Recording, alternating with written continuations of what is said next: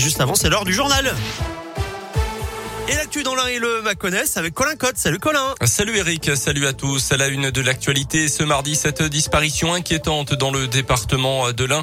Un homme de 53 ans est parti de son domicile de Varambon dans la nuit de dimanche à lundi et n'a plus donné signe de vie. Il est parti à pied selon les premiers éléments. Les recherches n'ont pour l'instant rien donné. Un appel à témoins a été lancé par la gendarmerie. Plus d'informations sur notre site internet radioscoop.com. Quatre jeunes interpellés à Bourg après les heures de la nuit d'Halloween ce week-end dimanche soir dans le quartier de la Ressouze, une vingtaine d'individus ont cherché l'affrontement avec les forces de l'ordre pendant de longues minutes.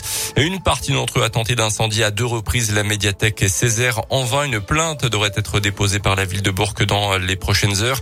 Selon le progrès, mercredi dernier, déjà une poubelle avait été enflammée dans le, dans le secteur et trois caméras de vidéosurveillance avaient été détruites. Les quatre suspects étaient toujours en garde à vue hier soir. On actu également la mise en garde du ministre de la Santé. Une nouvelle vague épidémique est possible cet automne, prévient Olivier Véran. Le taux d'incidence au niveau national est en hausse de 11% sur la dernière semaine avec une légère hausse des hospitalisations également. L'effet de la baisse des températures principalement qui incite à rester en intérieur un peu plus. Le département de l'Ain est à 59 cas pour 100 000 habitants sur les cinq derniers jours. Au-dessus donc du seuil d'alerte avec le retour d'un risque du port du masque dans certains cas, notamment à l'école. On reparle du procès des attentats du 13 novembre 2015 à Paris et Saint-Denis avec un moment très attendu à partir d'aujourd'hui après les témoignages des rescapés des proches des victimes. La parole est aux accusés. 14 personnes interrogées sur leur personnalité et leur parcours. Parmi eux, le seul survivant des commandos terroristes, Salah Abdeslam. L'audience devrait durer toute la semaine.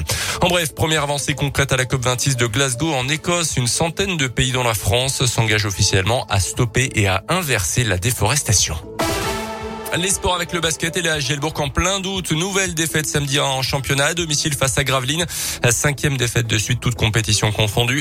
Euh, le club indignois est désormais onzième du championnat et ce soir la Giel reçoit Equinox, les Grecs de Patras en Eurocoupe à 20h avec objectif de repartir de l'avant comme l'explique le Bressan Pierre Pelos. Le match compliqué qui arrive, il n'y a pas de match facile cette année, que ce soit un championnat ou un Coupe d'Europe. Donc Patras qui arrive, c'est être un gros morceau, il faut redorer le blason j'ai envie de dire. Il faut arrêter de baisser la tête et sortir les armes s'il faut et y aller quoi. Y aller comme, comme si on allait à la guerre tous ensemble parce que sinon on va encore prendre encaisser plus de 80 points et, ça va pas le faire. Là, si nous pas, ça arrive à tout le monde, ça va au plus grand. Donc ça arrive et on va relever la tête et ça, on va repartir de l'avant et, et on va avancer.